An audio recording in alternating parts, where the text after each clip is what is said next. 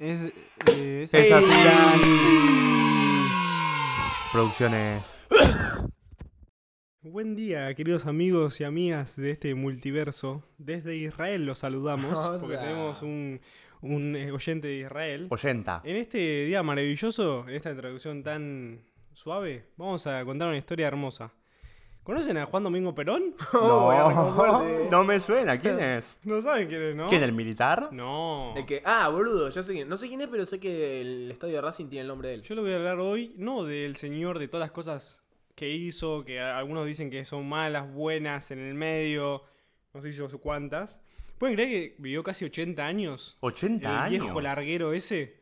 Decía, paren, dato de la nada. ¿Hace cuánto piensan que murió Perón?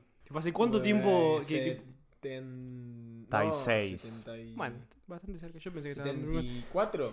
Sí, la verdad que le pegan. Bueno, ¿Le pegué? vamos, vamos a ¿Pero en qué hacer... momento pensaste que iba a decir, boludo, 32? No, yo pensé que hablaban de Perón, pensé que estaban hablando No, de, qué sé yo, 1955. 1930, tipo, eh, bueno, Pero ahí sí empezó fue su... presidente, boludo. claro, por eso. Sí. Pero bueno, yo tenía como que era viejísimo todo lo que hizo, pasa que bueno, tuvo muchos mandatos, tuvo A muchas ver. Pero eso cosas. también porque no hay muchas imágenes o videos de él a color, boludo. Pero Negrito, es una historia que continúa. Sí. Su fisicalidad se perdió. Pero- Qué grande su. Se perdió hace en el 70 y pico. Pero su presencia sigue siempre vigente. Se perdió más que su fisicalidad, ¿eh? ¿Sí? No, ¿eh? Se perdió más. Y es un spoiler eso.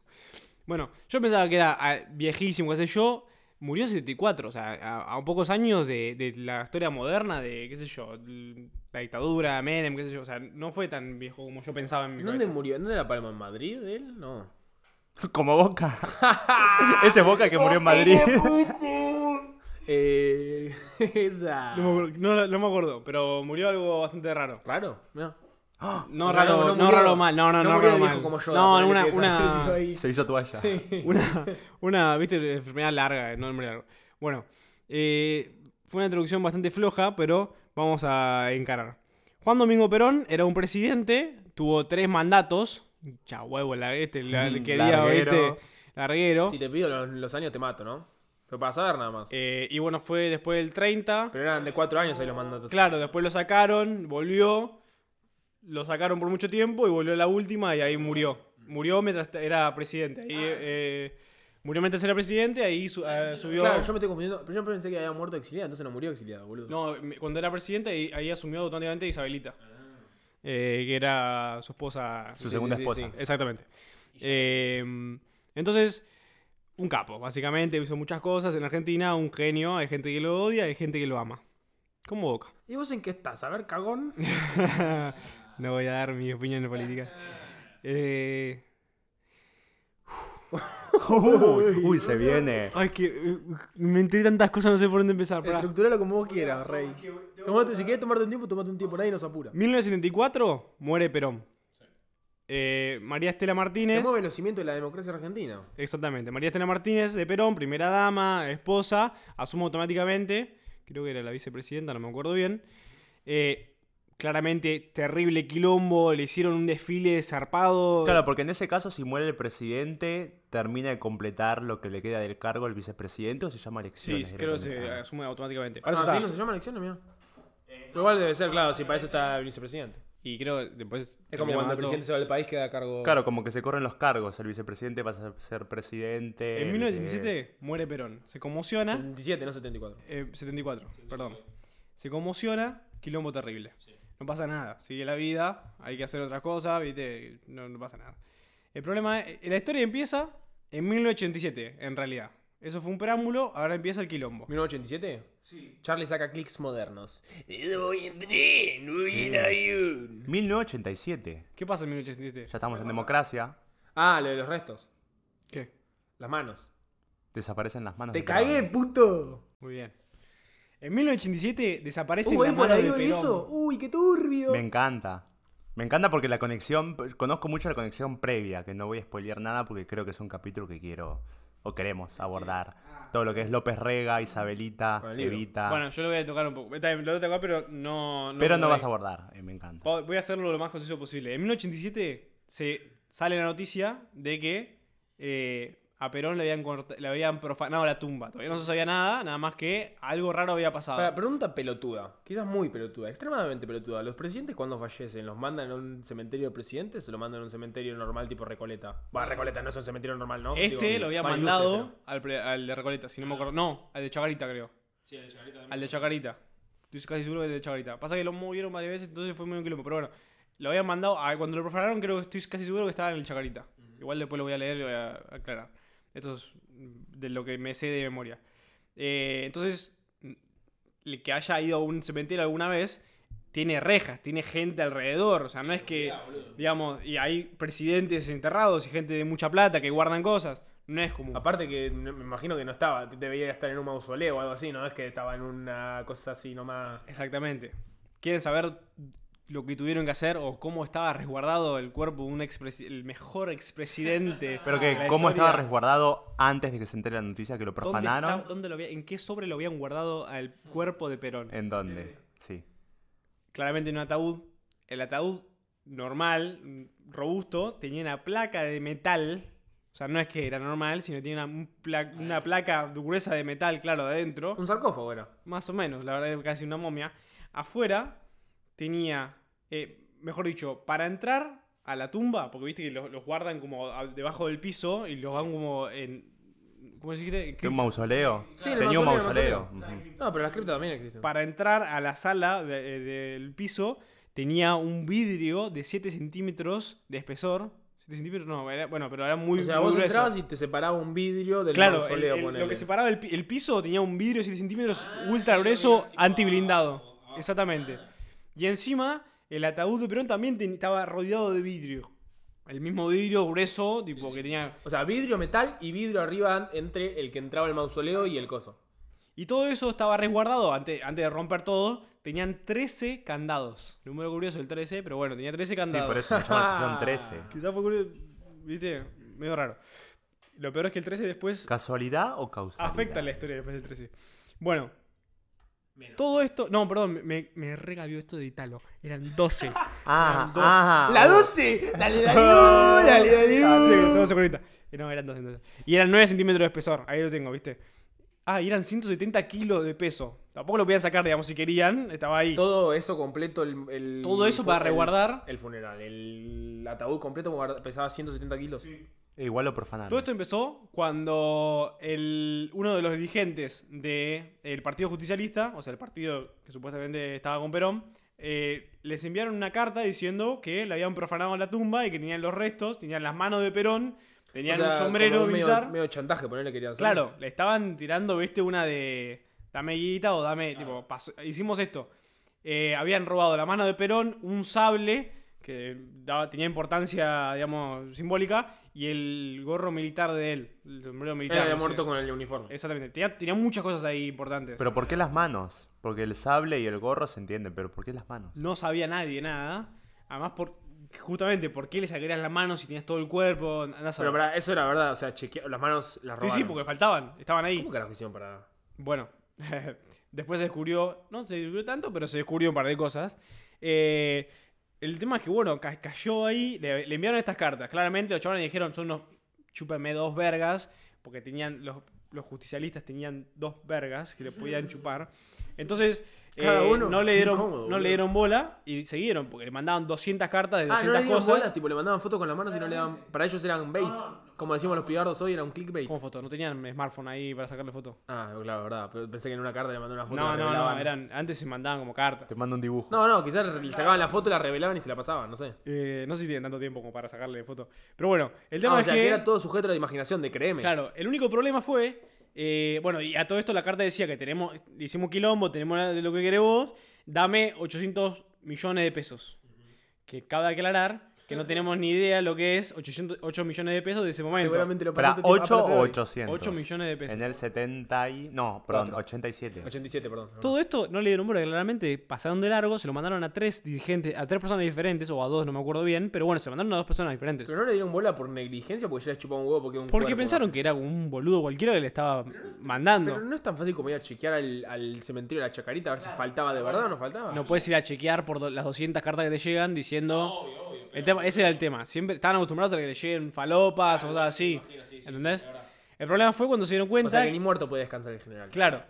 Se dieron cuenta que habían mandado la mitad a cada uno de un poema que le había hecho Perón a Isabelita antes de morir. Uy, qué turbio. El original. Qué turbio.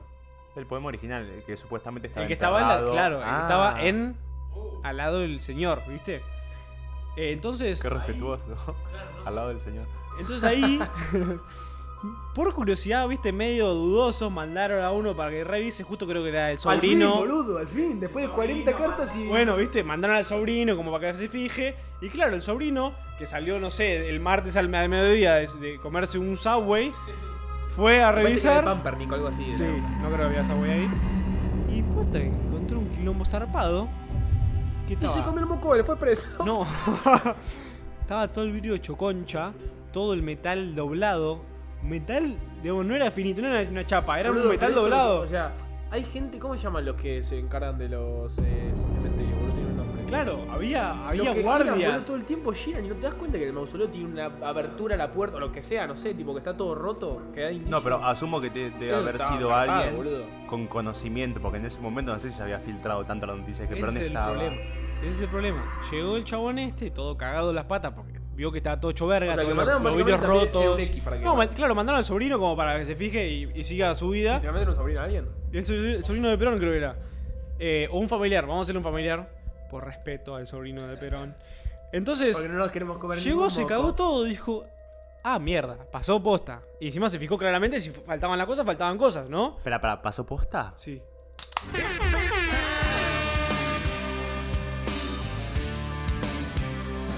Arranca. Entonces, eh, claro, se cagó todo y dijo, pasó posta, no es un chiste. Y empezó el quilombo en serio. ¿Qué carajo pasó? ¿Dónde está? ¿Cómo es? No sé qué. Ahí después de los, los pibes que tenían las cartas, también se le puso cara a la pálida a la cara, cara a la pálida, y dijeron, ¿qué carajo hacemos ahora? Porque era posta. Ah, se recagaron. Claro. Entonces, y bueno, ¿qué carajo hacemos? Tipo, le damos la guita. Tenían que hacer una pelotudez encima de, no sé, poner una bandera, no sé, del lado para decirles que querían darle guita por las manos. Creo, no sé, yo escuché que lo hicieron, de otros que no hicieron, pero al final no pasó nada. No, no se hubo un traslado y los que lo robaron se quedaron con las cosas y los otros dijeron tipo, uh, qué, qué quilombo. Por lo cual esto no pasó de desapercibido porque era un expresidente. de- del cementerio se comió un moco por, porque, por lo que Bueno, pasó. yendo al me- cementerio. Las, las llaves del cementerio no estaban forzadas. Por lo cual, Mm, pues sí, alguien tiene bueno. acceso. Una llave del cementerio, qué sé yo. El- yo no- nunca fui al de Chacarita, pero yo supongo que las paredes también eran altas como para que alguien salte o estaba todo, viste, cercado como para que no entren así nomás. Entonces ahí ya empieza raro todo, porque no, no había nada forzado. Someone from the inside, bro. Claro, o era flash y pasó la, la pared. de una, sí. Con la velocidad atravesó. Claro, pasó átomos. Entonces, ahí ya estaba raro. Ahí, compromiso. El problema fue que después, cuando empezaron a investigar, el perito, el juez, se armó una causa porque era un zarpado quilombo, fue medio raro. Fueron el juez y el perito, creo, a la, a la tumba a ver qué ¿Qué onda. tiene que ver el pelito del juez? Eh, Porque se armó Porque una si causa. Pero el eso. pelito del juez, ¿qué tiene que ver con un pelito? No, no, se Ah. llama perito. Ah, Es el Depende de chabón cómo que está investiga. peinado. Es que si ¿Qué tiene, significa está el eso? juez, Ah, todo ah, engominado ah. con el pelo para atrás, por este eso. Ah, corrupto. ya entendí, ya entendí. Y eh, se cagaron todo también de nuevo, porque el problema fue que, por más que estaba todo hecho concha, era una farsa. Las, los candados no estaban forzados tampoco. que lo enterraron sin haber. eh, No, no, tampoco son tan pelotudos. Son peronistas, no son pelotudos. Pero, nomás. pero forzados en el sentido de que alguien los rompió, o sea, los podrían haber No abierto estaban normal. forzados. Estaban abiertos normal. 12 candados abiertos con llave y encima todo hecho concha. Por lo cual se comieron el, el amague que, que rompieron todo, pero en realidad abrieron y se tomaron el palo. Ahí ya empezó raro la cosa porque tipo, ya empezó la causa. ¿Vos estás diciendo loco. que alguien que laburaba en el cementerio y de la nada lo ve su hijo llegar en un Fiat, no sé, de la concha de la de la época y le, cuando le pregunta, papá, ¿de dónde sacaste esa plata para comprarte el auto? Pero es alguien que participó en el entierro, porque si tenía las llaves o una copia. ¿Quién puede de- tener las llaves? ¿No? Pero bueno, nadie sabía. Entonces empezó, empezó el quilombo. Ahí empezó el quilombo en serio. Todo esto no lo estoy leyendo, lo estoy viviendo de, de- de memoria. Así que si, si falta congruencia, me, eh, tengo mi paciencia. Está perfecto, boludo, para eso existe el feedback del otro lado. Ah, por eso, porque tengo, tengo muchas cosas en la cabeza y quiero contarlo con, con cierta coherencia. Empieza la causa. Y como toda causa, Hay como consecuencias. todo, como todo quilombo, hay más quilombos. No es que se resuelve, no es que vas a un juez y le dices, che, para, pasó esto. para poner- para darle un orden cronológico. Antes de antes de tipo darle la guita a estos chabones, hicieron, iniciaron una causa. Creo que fueron seis meses después. Seis meses después. Viste que la justicia tampoco puede Seis meses después de que sepan que esto es- era verdad. Claro, empezó la causa en serio, fueron a investigar. Creo, probablemente la, la- la investigación fue mucho más rápido porque, digamos, era jodido, pero, digamos, la causa y toda la movida empezó seis meses después, probablemente antes seguro. El problema fue, eh, claro, empezó la causa de que él le había robado la mano de Perón, no era tipo cualquier cosa. Y como no era cualquier cosa, el juez, el- justo el juez que habían designado, estaba acostumbrados a delitos comunes, delitos no raros, delitos, digamos, no políticos, por, no, por decirlo específicamente. Y con los, poli- con los delitos políticos no es lo mismo. Nosotros tenemos el ejemplo claro de Nisman, ¿no? no nadie- un juez normal no puede investigar a Nisman, porque Nisman estaba en un zarpado quilombo, no por el quilombo, sino por el político. El juez no lo entendió y lo volvieron puto al juez. El juez le, al juez le ¿Se decían, empezaron a gustar los chabones "Eh, posta? creo que están en, en Avellaneda. Y el juez iba zarpado, se levantaba a las 4 de la mañana y iba a Avellaneda a fijarse dónde le hicieron. No había nada.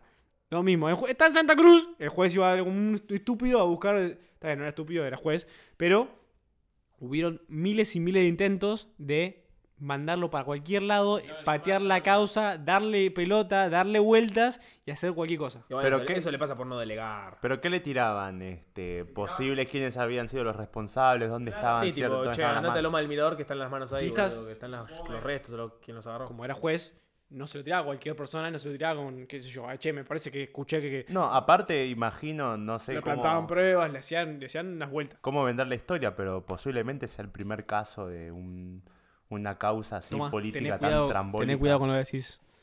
Porque vas a abrir una puerta que no vas a poder cerrar. Yo no tengo miedo, boludo, no quiero decir cosas de más por la duda. Oh, oh. Entonces, empezaron a darle vuelta al juez. Y si hubiera quedado ahí, dije, bueno, se la están haciendo difícil, a algún lado va a llegar. No llegó muy lejos. El problema fue que todo este, todo este tramoya No llegó muy lejos de que se bajó. No, no, no, no me La hagas esa cara, no me hagas esa cara, no me hagas esa cara. todo este tramoya no, no llegó muy lejos el juez. Yo le dije que pasó en 1987. Sí. 87. En noviembre de 19 1989, el juez Jaime Faustau, no era, no era brasileño, era, es que en realidad se escribe así, quizás, regresaba de unos días de descanso en Bariloche, normal lo que hacen los jueces todas las vacaciones, cuando no laburan, casi siempre. Y se- vos sabés que se le prendió fuego el auto sin prenderse el fuego el auto. Y estaba adentro, Eh. Estaba viajando y tuvo un accidente en la ruta 3. Murieron él y su pareja. Ellos viajaban eh, y dice que perdió el control del auto, ¿no? A la altura de Coronel Dorrego, no sé de dónde sacaban tanta. Bueno, claramente fueron a hacer peritaje. Eh, y dice que uno que estaba por ahí escuchó una explosión. Escuchó una explosión eh, y luego el accidente. El problema fue que el tanque de gas no se había prendido fuego del auto. ¿Se entiende? Hubo una explosión, hubo un accidente. Cuando fueron a ver, dijo, no, se le prendió fuego el auto. Sí, es que la única chance de que explote un auto es Claro, porque... pero, ¿qué otra- pero cuando llegaron el auto estaba chamuscado, estaba, habían seguido. Estaba prendido fuego el auto. ¿Y cómo que le tiraron una bomba, boludo? ¿Le tiraron una granada? ¿Qué? Y... No pudieron comprobarlo, pero bueno, lo único que se sabe es que el juez y la esposa la pasaron mal, se quemaron, pero no fue el- la gasolina del auto. Y algo o sea le que pasó. tampoco murieron por accidente en realidad, reventaron directamente. Además los autos no explotan. Cualquiera que vio una película de los años 90 sabía que los autos explotaban, pero no explotan, se prende fuego nada más. Pero ya se conocía, ya Sí, era de boludo, si le público. Una bomba sí revienta algo lo que está Y dentro. bueno, alguien le tiene que tirar la bomba. Claro. Ya era de No, público. le ponen esas bombitas tipo abajo del muy misión imposible que estoy diciendo. C- pero- C4, sí, Sí, claro. no, pero es posible.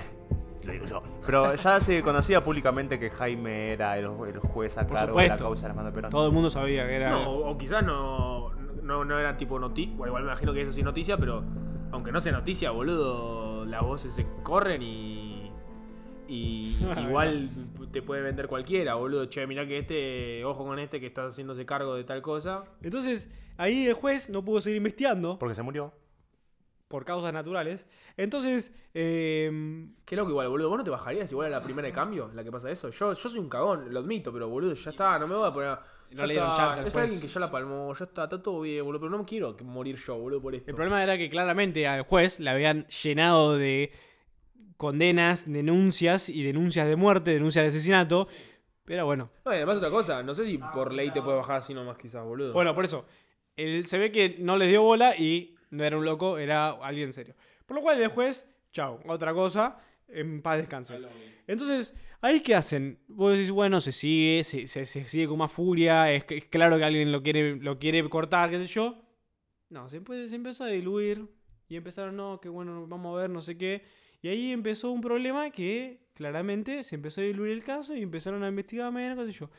El otro problema fue que no solo murieron dos personas, sino murieron otro más. En febrero de 1989, el jefe de la Policía Federal participó del caso desde la primera hora. Queda como detective, algo así. La verdad no sé, pero era, estaba activamente ayudando en la causa. Y dice que murió súbitamente en su despacho. Un ataque de asma murió. Mirá qué mala suerte. Sospechoso cuanto menos un ataque de asma en su despacho. Había leído en algún lado que, que el, el famoso ataque de asma es entre muchas comillas porque es como una causa de muerte que no, que no se puede comparar si fue un ataque de asma o fue otra cosa, digamos. No, es como lo básico, tipo ataque de asma, paro cardiorrespiratorio, es lo que pasa si te envenenan o una cosa así, entonces. Claro, imputable. Entonces ahí tenés a tres, dos, si no que- que- querés contar inocentes, pero bueno, son dos inocentes. No hacemos oscuro igual que digas eso. sí, muere la, piba también, pero bueno. que no cosas que involucrados. pasan. Che, igual me imagino cuando la palmó este, todos los otros jueces. Así como que no me caiga el caso a mí, que no me caiga el caso a mí. Ahí se armó eh, zarpado quilombo. Pero bueno, el, el problema fue que la causa se... eh, y ahí zafó. El problema fue que vos preguntaste la otra vez, tipo, che, ¿qué pasó con del cementerio? Tipo, ¿pasó algo en el Claro, cementerio? Eh, Hubo re- eh, y yo te voy a contar que en el cementerio Repercusión, hubo digo. también un quilombo. Se llamaba Paulinho Labaña, el cuidador del cementerio de la Chacarita. Paulinho Lavagna. Sí. Eh, que estaban, lo habían denunciado claramente, lo querían matar, amenazas, viste, todo- por todo el quilombo que había pasado. Y meses después de la profanación, apareció muerto en el cementerio. Uy, en su hora de trabajo. todavía. Solo falta que me diga que laburaba de 3 de la mañana, no sé, boludo, que lo asesinaron en la noche. Esto es lo mejor. Su certificado de, de función decía paro cardiorrespiratorio no traumático. Otra causa de muerte bastante dudosa.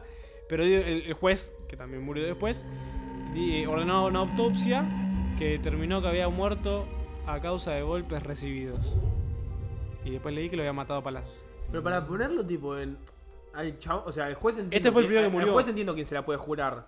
Los que robaron. O, o los que están de ese lado. Pero a este lo mataron en realidad los que estaban del otro No lado. había que dejar cabo suelto, supongo. A o ver. quizás eso también. Quizás eso también. Pero Lo cual ¿cuál- lo hace todavía más eh, creepy a un nivel de que hay un, asesino serial, básicamente, boludo. Profanan el cadáver. Matan o muere, muere entre comillas, el juez a cargo de la causa de la profanación del cadáver. Muere el policía a cargo de llevar la investigación. Y muere el cuidador del cementerio Meses donde después. profanaron. Meses después. Digamos, a- cerca. Y después, en sí- Y también muere la. También podemos decir Y- que muere la novia, boludo. Muere el ¿Qué es gato. este? muere el gato y lo pichamos. Y después, pu- como si no fuera poco, muere María Carmen de Melo, que era admiradora del líder peronista y solía llevarles flores al cementerio. Oh, la puta madre. ¿Por qué te Supuestamente había denunciado en el juzgado del juez, que murió después, que veía con frecuencia a un sospechoso merodeando cerca de la boda. Alguien está limpiando ahí. ¿Todo esto fue en el 89? Eh, este, este no la tengo, pero probablemente fue bastante cerquita. eh, Claro, en ese el lapso entre de 86 Por lo cual, 89. murió el que cuidaba el cementerio, murió que la que iba seguido a la, a la- El juez, su novia y el jefe de policía. Y como si no fuera poco, el jefe policial de la investigación, el comisario Carlos Zunino, recibió un disparo en la cabeza Me resuena, boludo, el nombre. y creo que puede ser eh, conocido. Le justo tuvo la mala suerte de cabecear una bala que era en un centro y le pifió y sobrevivió el milagro igual. Pará, Por pará, suerte ¿quién- no fue una es quinta. este? El jefe policial de la investigación. Pero el jefe Pero de y el policía que necesita no era- el otro es un, era un policía que estaba, eh, policía federal que estaba siguiendo la causa, Pero el- ayudando. el jefe, de Ah. investi- o sea, el jefe de policía cabeció una bala. Claro. Y pero la- no la palmó. No, al parecer se veía que los policías creo que tienen una resistencia a las balas. Espera, y todos estos datos que estás contando, ¿ya estaban siendo parte de una conspiración detrás de toda la investigación, detrás de lo que pasó? Que probando era como y eran, en ese momento públicos, me imagino, nadie los escondía. nadie se animaba a atar los cabos porque atabas los cabos y fuiste mono. Claro, en el momento era complicado. Además, no sé si se acuerdan, el problema fue que... eh, esto lo tengo que buscar, no, no sé. Después de Perón vino la, la dictadura fuerte o no. Después de la última de Perón vino la dictadura fuerte que derrocaron a Isabelita. Sí, Sí, Isabelita, sí, la del 73. 70. y- No, pará, entonces Perón tuvo que haber muerto antes, boludo. Porque ya antes. No, el 76. Pero cuando murió Perón. En el 76, perdón. Pero ya. Es verdad, es verdad. Ese era el problema. Que estábamos En el 76 entra la dictadura y sale después, por suerte. Pero en el 89-87 creo que estaba Alfonsín y estábamos saliendo de la dictadura. Todo estaba bastante vivo. Probablemente el sí, que pleno sepa... vuelo de la democracia, la vuelta de la democracia, ponele. Y pasan todas estas cosas. El problema era, después lo le- había leído, que el problema de- del término, del principio de la democracia era que había mucho milico eh, que no estaba laburando. Digamos, había mucha gente que había laburado para la dictadura que ahora se quedó al pedo o sin laburo y no pueden estar sin laburo, digamos. Entonces fue, fue un quilombo. El primer quilombo fue este. Boludo, no es la película esto, tiene que ver una- tenemos que hacer una película de esto. Argentina 1987. No, la no, hacemos ahora. boludo. 1985. 1987. Es la de hacemos. Mitre y 1989 nosotros. hacemos nosotros. Nosotros hacemos. Eh, había, hubo un documental. Eh, y después, claro, bueno, después de todo esto, se armaron los quilombos en serio, las teorías. Bueno, eso fue ya eso Pero lo que un ves, quilombo. todas estas noticias eran de nivel de, de repercusión nacional, me imagino. Claramente. Tipo, tan, tan, tan, tan, tan, tan, muere nuevo jefe de policía por el caso Perón, ¿entendés? Claro. El problema era este. O sea, no era algo tipo que. Que no lo podían. No lo podían. Ya en, ese, en esa época no, no, me acuerdo bien, no, no viví la verdad. Pero los medios no eran tan transparentes. no lo viviste. Yo tampoco. No la viví, la verdad. los medios no eran tan transparentes como ahora. Estaban bastante más conservadores. Y eh, por más que lo, lo saquen, los, los, los medios, lo que querés decir. claro, por más que lo saquen, el tema, entonces ahí después de todo ese quilombo, increíblemente fue disminuyendo la investigación y ahí se empezó a diluir. El problema de esto empezaron las hipótesis, tipo, che, ¿qué onda? La gente empezó a co- a conspirar claramente porque todavía no sabían ni puta idea de dónde estaban las manos y ni quién carajo había sido ni nada. No es que había una pista, nada. Había no sé cuántos sospechosos, los procesaron a todos y dijeron, tipo, no, no es ninguno. Y vamos a otra cosa. Entonces, empezaron con, qué sé yo, que era, que era de Raúl Alfonsín porque buscaba, eh, no sé, quilombo por los juicios de los crímenes, qué sé yo. Básicamente que eh, había, sido de Alfonsín para que puedan Sí, sí. eh, procesar más procesar rápido a los los militares. Bueno, después, Como diciendo fueron ellos. después al revés. Después eh, que fue, bueno, de, para derrocar al, al capitalismo, me sale, no, nada que ver. Eh, al peronismo y para que no sé qué, fue un atentado contra eso, qué sé yo, de todo. Eh, el problema fue, bueno, ahí empiezan, acá se empieza a des- desmaranar todo este quilombo. Todo esto venía, nadie sabía un culo, todos estaban con el culo al aire y nadie sabía nada. El problema es que pasa el tiempo y bueno, los militares se van muriendo y se pueden ir contando cosas. Entonces, en 1995 se encontró en el sótano de la comisaría 29 de la Policía Federal un duplicado de las 12 llaves de ingreso. No. No, de la Policía Federal encima. En un sótano de la comisaría. Eh, de la boda de Perón. Por lo cual en 1995 dijeron, che, ¿qué hacemos con esto? ¿Lo, lo mandamos o no mandamos? Y tuvieron que de nuevo volver a investigar qué carajo hacemos con las 12 llaves. Oh, había un enemigo en casa, boludo. Bueno, eh, se ve que se les escapó un cabo y bueno, ahí cagaron. Entonces empezaron de nuevo, ¿viste? Y empezaron a participar los servicios de inteligencia, las fuerzas de seguridad, qué sé yo. El problema fue que ahí se empezaron a ver como medio las vetas de, dónde- por dónde venía la chance. Es que mientras más avanza el tiempo, más avanza la tecnología y empiezan a ver como distintas perspectivas y distintas. El, único, el problema de encontrar las llaves es que la mira se puso en la participación de los servicios de inteligencia o de las fuerzas de seguridad en Es la que si operación. estaban los candados abiertos, solo pudo haber sido alguien que tenía las copias. Por eso. Entonces, ese fue, eh, ahí empezó a verse como la beta que eh, englobaba el problema. Acá leo textual. Eh, los encubridores fueron ex integrantes de servicio de inteligencia militar, especialmente del batallón 601, recuerden eso. Todavía permanecen activos los grupos que quieren evitar que se investigue, claramente, hasta el día de ahora. Por eso nadie habla O sea, hasta hasta el día de hoy. una resolución. 30 años de peronismo y nada que nada. Y dale que dale. A ver, en el próximo debate presidencial, señor presidente Sergio Massa, ¿qué pasó con las manos de Perón? Supuestamente hubo Negrete e Iglesias. Negrete, ningún chiste quiero.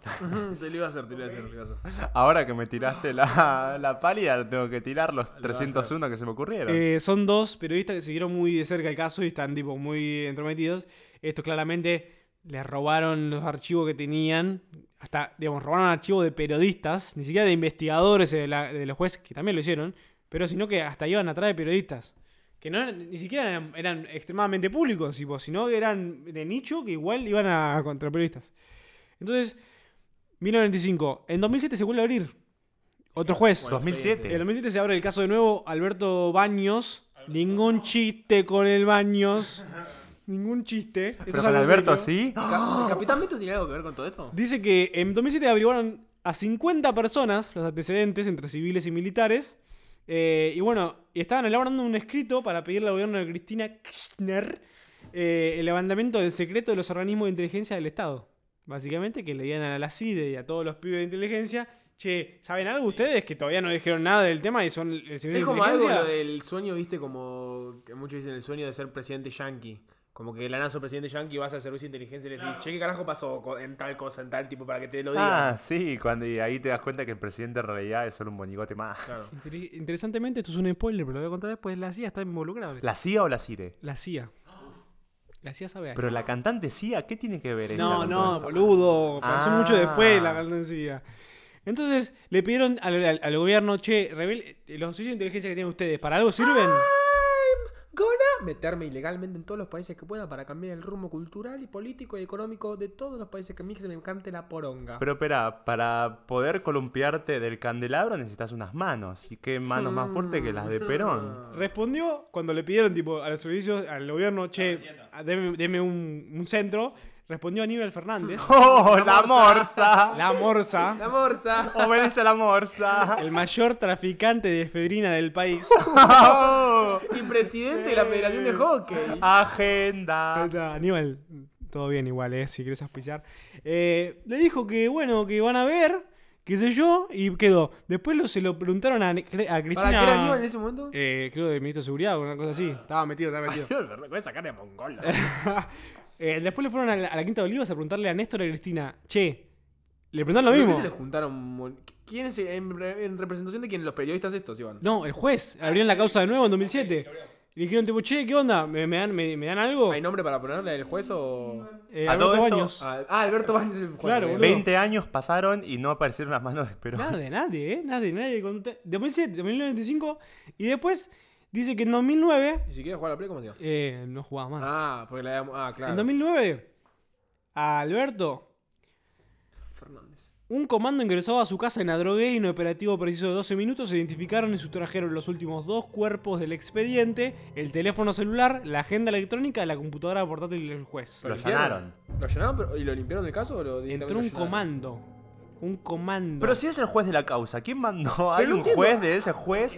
Hay alguien, hay dos cosas, hay dos camiones. Hay alguien que se quiere estropear, quiere estropear el caso o alguien que se tira tiros a los pies, boludo. Hay gente buena y hay gente mala.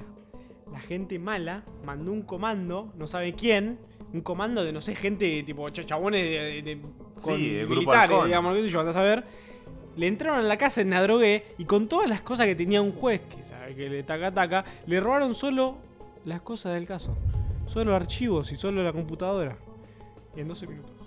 Por lo cual, claramente el juez dijo fue un operativo de inteligencia e intimidación psicológica. Eh, Aníbal Fernández respondió al pedido del juez Baños. De Walrus. Al- Aníbal se, le tomó dos años porque estaba pensando. a los dos años dijo algo recién. le respondió y le mandó un escrito con unos datos de inteligencia que no aportaron nada. O sea, le mandó. Perdón. Le pone una carita un... ¿Me perdonas? Ey, recolgué. Pará, pará. Hablando en serio, literalmente ¿a qué- ¿a cuánto tiempo le mandó eso? Le respondió a los dos años y le mandó algo que ya sabía. ¿Pero qué puso Le ahí? mandó una caja ¿Pero qué navideña, dijo, te pedimos eh? perdón. En representación de la seguri- del, de- como ministro de seguridad, te Eh, pido perdón. ¿viste? Inteligencia que ya tenía o cosas que ya sabían. Entonces ahí quedó. Y bueno, en 2010, pasamos un poquito más. eh, el juez recibió por correo una carta con un regalo. Un pequeño ataúd de madera donde había una bala y una foto de él con un punto rojo en la frente. Nah, después de eso no pudo festejar una Navidad, no quería ver los regalos por el juez, no quería saber nada. No podía abrir una carta después. Bueno, después me vamos a 2012. Michael Mix. ¿Quién? Michael Mix, secretario de la CIA, Oh, ¿y qué tiene que no, secretario ahora? general de la CIA, ¿Por qué se meten? dijo que tenían información calificada que seguiría protegida a menos que alguien le se lo pidiera. A menos que la justicia de Estados Unidos le diga tipo, che, yo quiero la, la- la info. Entonces, el juez dijo, bueno, a Baños, después de todo, todo el quilombo que pasó, dijo, che, yo necesito la, la info, ¿me la das? Pero nunca le respondieron, hasta el día de hoy, 2023.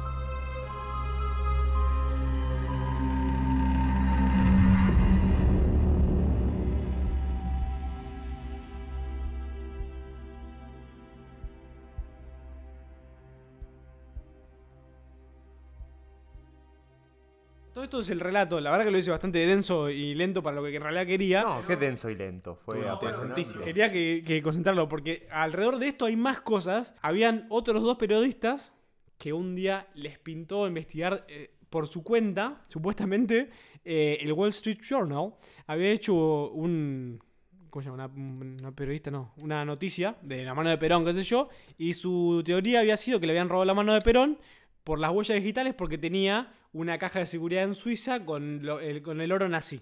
Entonces, nada, pegó la noticia, estaban todos yankees, el oro nazi, yo. No, y todo el mundo- argentinos, nazis, argentinos, nazis, eh, europeos. entonces ahí, bueno, y estos dos chabones dijeron tipo, che, ¿qué onda esto? Está buenísimo. No es la noticia. El, pro- el problema fue que claramente le, después le preguntaron a, lo- a los suizos, che, ¿vos sabés algo de esto? Y dijeron tipo, no, no, nada que ver. Viste cómo son los suizos, que saben un Mm, montón, se los- lavan se las hacen los manos. re pelotudos. Entonces, eh, estos chabones dijeron tipo, vamos, che, faltan un montón de cosas, acabamos de investigar, vamos a sacarle, vamos a sacarle filo a esta punta. Dos chabones random, bueno, periodistas, pero bueno, digamos, no, eran, no eran jueces. Pero yankees. Un yankee era David Crux. Pero este David era el que había hecho la nota para The New York Times. No, era otro que dijo que lo leyó y dijo que es una palopeada. Eh, nada, se pusieron a investigar ellos mismos y eran unos sabuesos los chabones porque empezaron a investigar cosas que nadie sabía. Voy a contar unas cosas que dijeron que me parecieron alucinantes, fascinantes. Empezaron a decir tipo, che, vamos a empezar a atacarlo porque estaba, estaba desconchado por todos lados. Nadie sabía nada, todos investigaban, nadie le respondía. Todos hacían los pelotudos. Claramente. Entonces empezaron del principio. Dijeron tipo, che, vamos a empezar al principio. ¿Viste? ¿Se acuerdan del juez que, que quiso investigar y lo mandaban para cualquier lado y no hizo nada? Y bueno, después por el, por el- El la se el tropezó con una con un, un auto Con que estaba C4. lleno de llamas. Ese juez dijo, che, vamos a investigar a ver quién carajo era que lo mandaba le mandaba a dar vueltas. ¿Qué le mandaba las pruebas? ¿No? ¿Quién nos llamaba? Registros telefónicos. Todos y cada uno de los que se había comprobado o que había investigado que le mandaban a dar vueltas al juez eran agentes de la Secretaría Mentira. de Inteligencia 601. Todos, sus no- todos los números estaban linkeados con. No, mentira, ¿en serio? No, boludo. Todos eran agentes de la inteligencia del batallón 601. Se llama el mismo batallón, no era que era.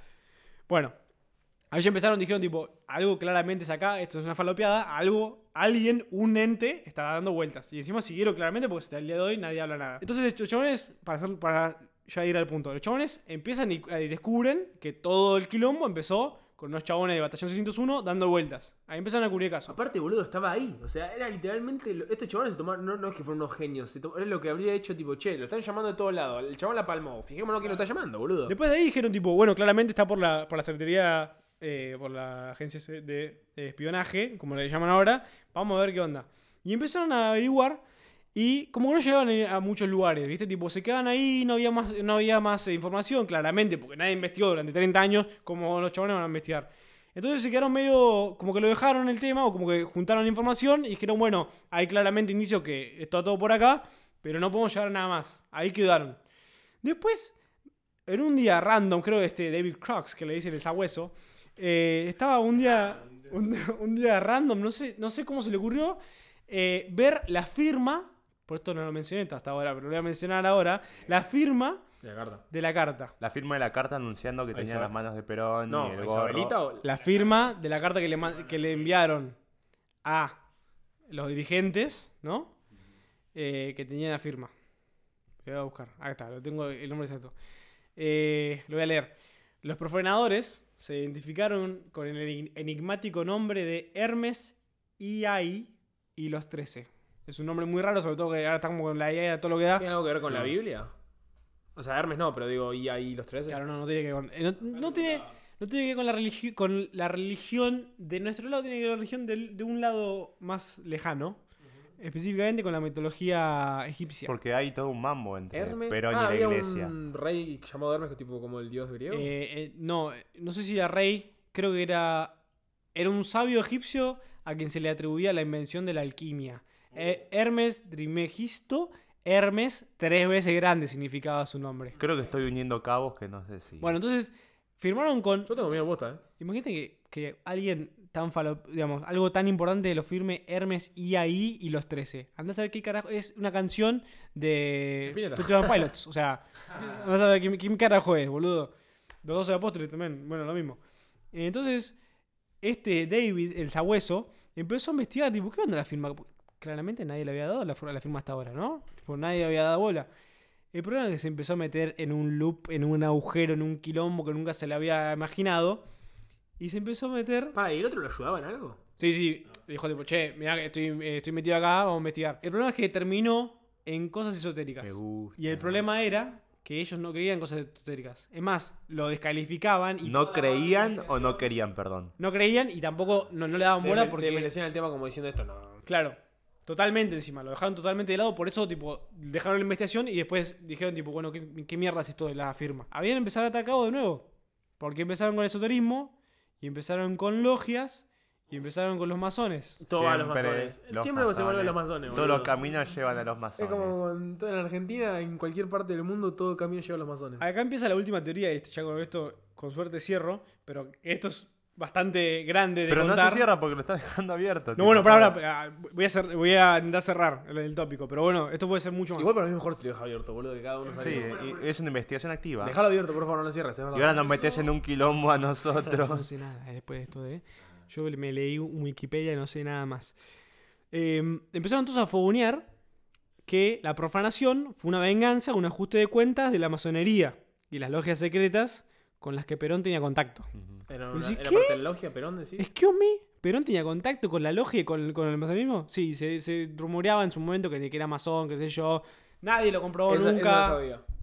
Pero hay unos cabos que medio que van van así. Los eh, tiros van te van metiendo por la a- selva y quizás va viendo un poco de luz. Y los tiros no es que tirás un tiro al aire y bueno, más o menos. Estás tirando. Estás tirando cerquita, digamos.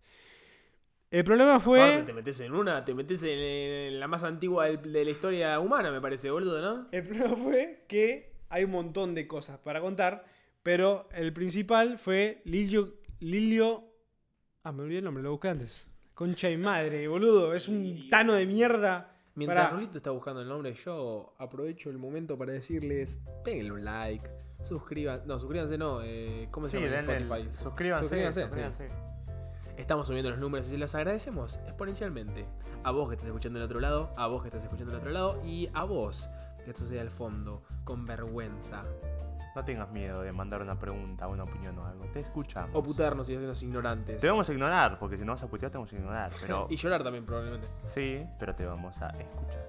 Mándale todo a Tomás Marchesi, nosotros no nos hacemos cargo de este quilombo. Ahí bu- busqué el nombre, gracias por la, la pauta publicitaria. Lilio Gelli. Lil J. Lilio Gelli. Lilio Gerli. O andás a ver cómo se- Italiano, Lilio Celli. El Tano más Tano que puedes conocer.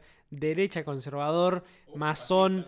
Todos los adjetivos que se te puede ocurrir en un italiano. Boludo, la historia no hace más que abrirse. Le faltaba ser mafioso porque que ta- también, también en este- no se comprobó, pero claramente todos sospechaban que era mafioso. ¿Qué carajo? ¿Quién pija era este Lilio? ¿Qué tenía que ver con todo esto? Bueno, es bastante larga la historia. Estaban buenas en las manos. O sea, ¿qué era? ¿Pro Gamer? ¿Era eh, de- Gamer de Sports? Todo empezó con. eh, acá está, ya lo hilé. Y voy, voy derecho, termino. Eh, Lilio Gelli, ¿por qué sale este nombre?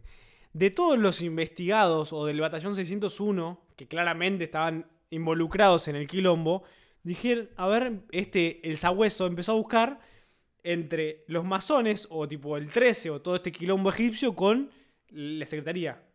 ¿Y quién cayó? ¿Quién era amigo del batallón 606 y quién tuvo eh, y quién era masón y quién era Aníbal conocido? Fernández.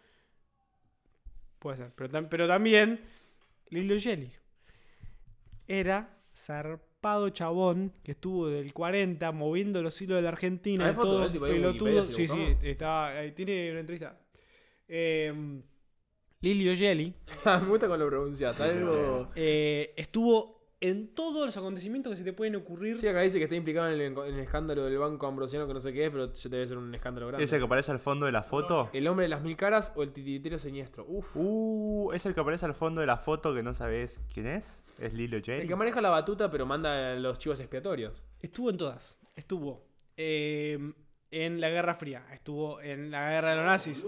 Estuvo. O sea, se puede hacer un capítulo solo para Lidio Jelly. literal, esta- estos chabones hablaban de tipo hacer una, una vida en Leo Jelly. Porque estuvo en todas. ¿Qué tiene que ver con Perón?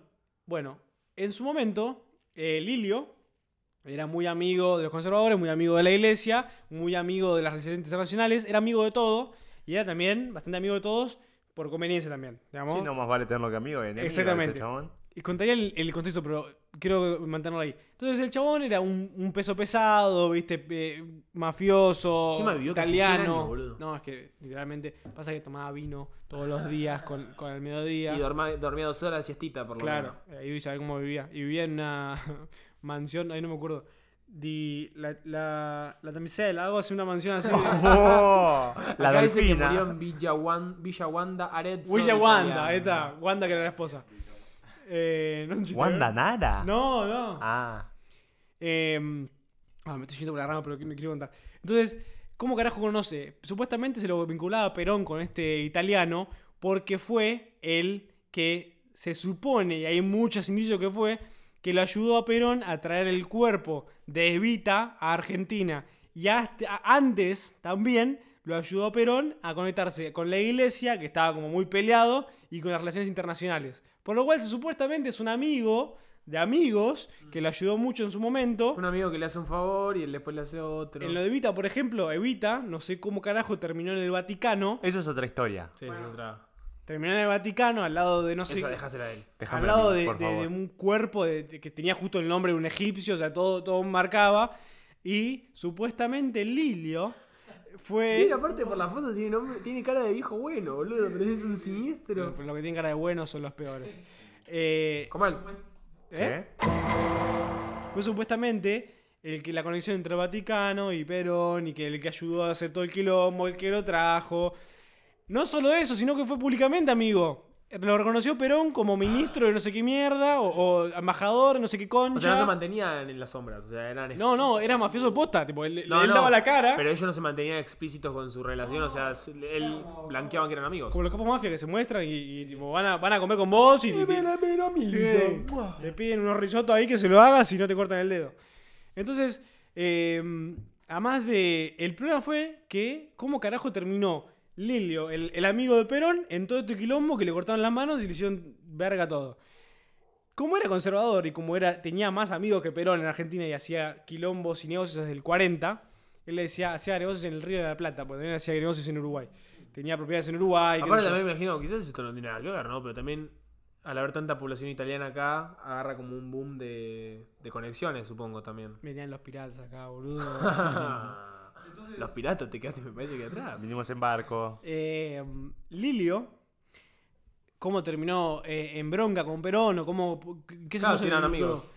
Lilio se pasó de- del otro lado de los conservadores, de tipo la militancia, qué sé yo, porque era conservador, porque era de derecha y porque también tenía amigos en la, en la CIDE y en la inteligencia y tenía amigos en todos lados con los militares.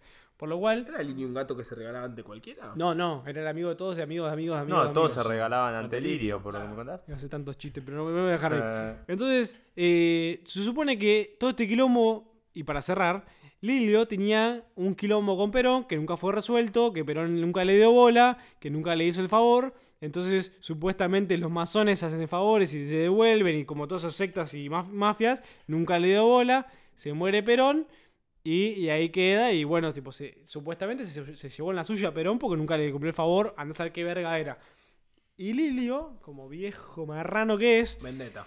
le hizo una vendetta que cuando le fueron a hacer, esto es lo mejor, y termino acá, le fueron, estos dos eh, periodistas, le fueron a hacer una entrevista al Tano Uy, este. ¿Se puede escuchar ¿En eso? sí, estaba grabada, es buenísima. Le fueron a hacer la entrevista al Tano este, eh, un canal de televisión encima, tipo, le fueron a grabar. Eh, y el Tano estaba como Alberto Fernández ahora, estaba desatado, estaba que, estaba, es más, estaba orgulloso de todo lo que había hecho, se sentía un rey. Ah, o sea, claro que fue él. No, No, todas las conexiones y todo. pero no se retrajo en nada de lo que le preguntaban, porque no le preguntaban que si lo mataste vos. Pero el chabón aclaraba que tenía contactos con todos, que, que él supuestamente había introducido a Perón al masonismo, al masonismo, al masonismo, como se diga. Que no tenía problema, que tipo era gran amigo, qué sé yo. Y cuando le preguntaban, tipo, che, vos estuviste involucrado, el chabón, el Tano este, además, uy, voy a contar brevemente la historia, cómo carajo llevaron a, a- a la, ¿cómo se llama? La, la- la- la finta esa, la Villa... Villa Ah, Wanda. Villa Wanda. Villa Wanda. Villa Wanda. El Tano este, le, llam- le contaban al Tano, claramente pensaban que le iban a responder, les, les esperó un año diciéndole, llamame el que viene, llamame el que viene. Un día le dijeron, tipo, sí, ven- venite, le dijo el Tano. Fueron para allá a la, a la cosa. El Yankee le, le dijo, no El tomes. sabueso. El sabueso le dijo, no tomes nada. No, no bebas nada. ¿Le dijo el viejo? Sí, porque supuestamente el, el Tano se le sospechaba que había envenenado. Ah, le dijo a su compañero que no tome nada. Claro, el Tano este lo- estaba sospechado y encima procesado. Tipo, lo estaban persiguiendo. Que había asesinado a no sé qué mierda. Tipo, un rey, una cosa así. No, boludo. Una mierda así. Por lo cual, fueron a la quinta con, dos hue- con los cuatro huevos que, más- tenían. Que mientras más piedras levantás, más se abre, boludo. no, es que, que, es que escuché mucho estoy- tiempo. Y estoy resumiendo, boludo. Entonces fueron a, la, fueron a la cosa, le dijeron que no tome nada. Y el chabón, el otro, el argentino, que va a ser el pelotudo del argentino, le dio, le dio un café. Y el chabón se lo, se lo tomó el café. Lo miró con cara de muerto al otro, diciendo, tipo, boludo, acabé de tomar el café. está. Y el Tano le dice, no te preocupes, que es el, es el café no sé quién. Y era el café que supuestamente se sospechaba que había, eh, había envenenado al otro. No. El Tano le hizo, le hizo ese chiste a- al argentino, ¿ves? No, o sea, era todo, estaba, estaba el Tano en... Habrá sido retensa esa entrevista. En el- en Pero el la- prime la, estaba ¿La el entrevista Tano. como era normal? Se notaba Sí, sí, el Tano estaba, estaba en, su, en su quinta enorme, re ¿Es tranquilo. con video no? ¿Es con video? No. Sí, creo que lo grabaron y todo. ¿En serio? Sí, sí. Es que, ¿viste esa gente que, que ya llega a un punto en que es tan turbia y tan impune que puede declarar las cosas No, que hizo sin aparte- importar nada? Porque ¿quién le va a hacer algo a ese? Usualmente Porque- por to- en todos los tiranos de la historia o todas las que se mandaron millones de cosas, usualmente ya llega una edad que hacen, ceden entrevistas y, se- y se ceden a la verdad, boludo, porque ya Viejo está. ya- gaga- no hay nada peor que un Supongo viejo ya- gaga inimputable. Por eso, supongo que ya es una edad que haces haces las cuentas de tu vida y decís, ya está, o sea, me muero con la mía y contás. Entonces, eh, en, el- en la entrevista, cuando le preguntan, tipo, che, ¿vos ¿fuiste vos o tú estuviste involucrado en yo? El chabón. El Tano no sabe nada. Tutto pasa. Ahí empezaba a hablar en, en italiano, ¿no? Tipo, no, está, ya-. Eh, le guiña el ojo, le, le guiña el ojo y habrán sido los rusos.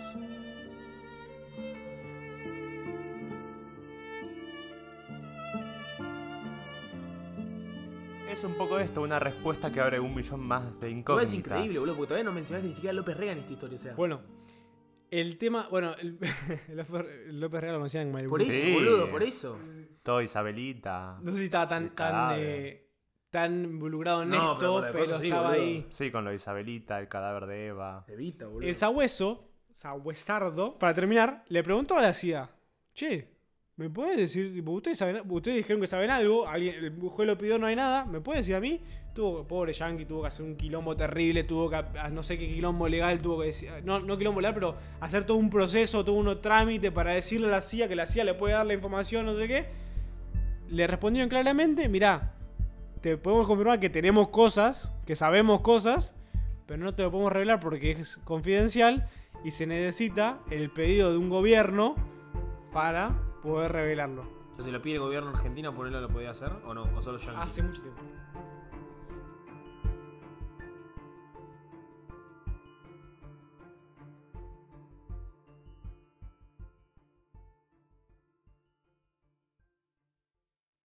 Así que nada, ahí, ahí termina la, la historia que pude contar como, como me salió, porque lo, lo iba leyendo, después lo iba leando.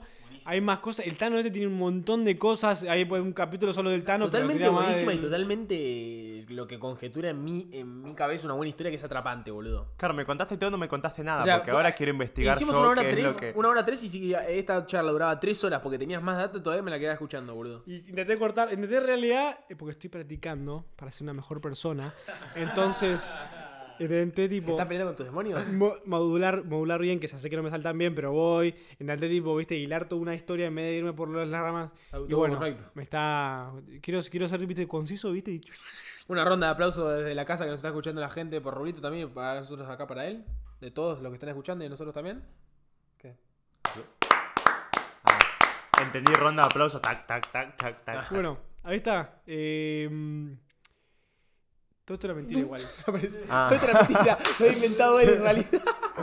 Y lo tuvo como unos pelotudos diciendo, no, en serio, no, buenísimo. Pero igual, la capacidad Sí, de invención y oratoria que creó. Terrible. Aparte con estas cosas que hay tanta información, boludo, que decís, ¿cómo lo siguen investigando esto, boludo? Si, to- si todavía no hay nada, o sea, Es que es más claro. hay un montón de y- piedras todavía para levantar y seguramente sacás otras cosas todavía. Claro, tiene más sentido que con toda la información y todas las pistas orientadas a quién fue, no se sigue investigando porque es obvio de que no querés nosotros por con nuestra, esa persona. nuestra, nuestra salud y nuestra compostura No vamos a decir ninguna opinión al respecto. Cada uno va a decir lo No, que no, piensa. no. en Acá su- solo se leyeron cosas de terceros. En ese caso, si nos quieren venir a buscar, nosotros les podemos pasar todos los links y todos los nombres que hicieron la investigación por nosotros. Nosotros solo repetimos lo que leímos. Eh, si lo quieren venir a buscar a Tomás, la dirección es Pino.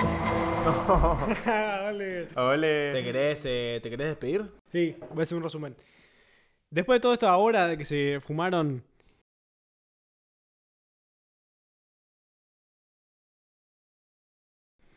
Entonces terminamos con que los go- 40 de no sé cuántos años o 30 años de gobierno, nadie pudo descubrir qué pasó, nadie quiso tampoco averiguar tanto.